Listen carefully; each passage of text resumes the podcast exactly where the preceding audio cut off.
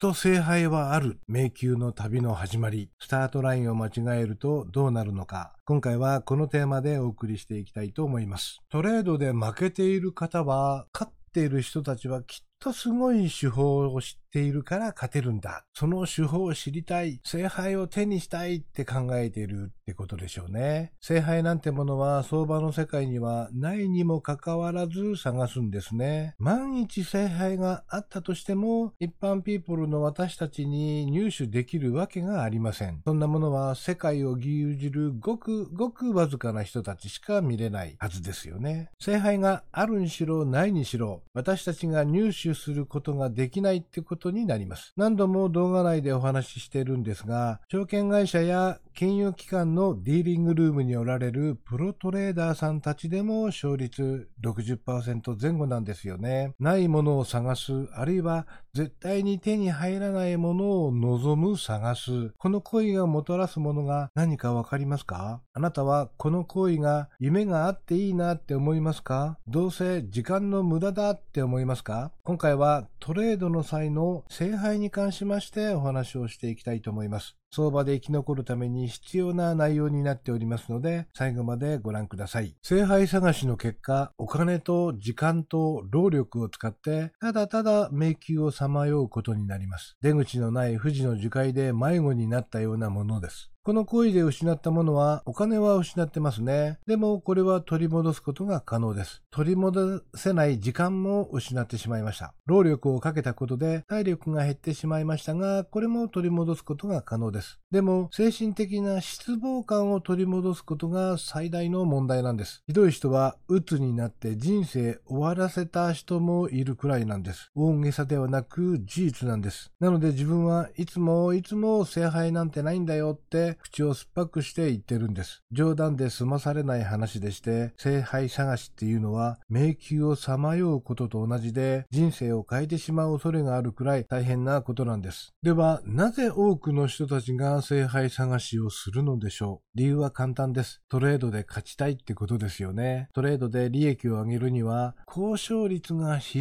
須。家族のためにも負けてはダメ。高い勝率のすごい手法が必要。とまあ、こんな思考回路に陥って、高勝率の手法イコール聖杯。これを見つけないとトレードで勝てないとなるわけですね。このままでは FX で勝てないじゃんって思いますよね。大丈夫です。もちろん対策はあります。まずは、交渉率でなくても、トレードで利益を得ることができるということをしっかり認識するべきですね。FX トレードの基礎をしっかりと学んでください。相場は思惑通りにいかないことをしっかり理解して、思惑が外れたら素直に相場についていけるスキルを習得する。このあたりのトレードの基礎からトレード方法に関しましては、当チャンネルインサイド FX で毎回お話ししてますので、ぜひご覧になってみてください。トレードスキルを順序よく正しく学べば、決して相場から退場になることにはなりません。勝率50%でもトータルで利益を積み上げていけるることを理解してください。勝てないと嘆くのではなく、そして聖杯を探すのでもなく、しっかりとトレードスキルアップを図る努力をしてください。遠回りに感じるかもしれませんが、実はこれが一番の近道なんです。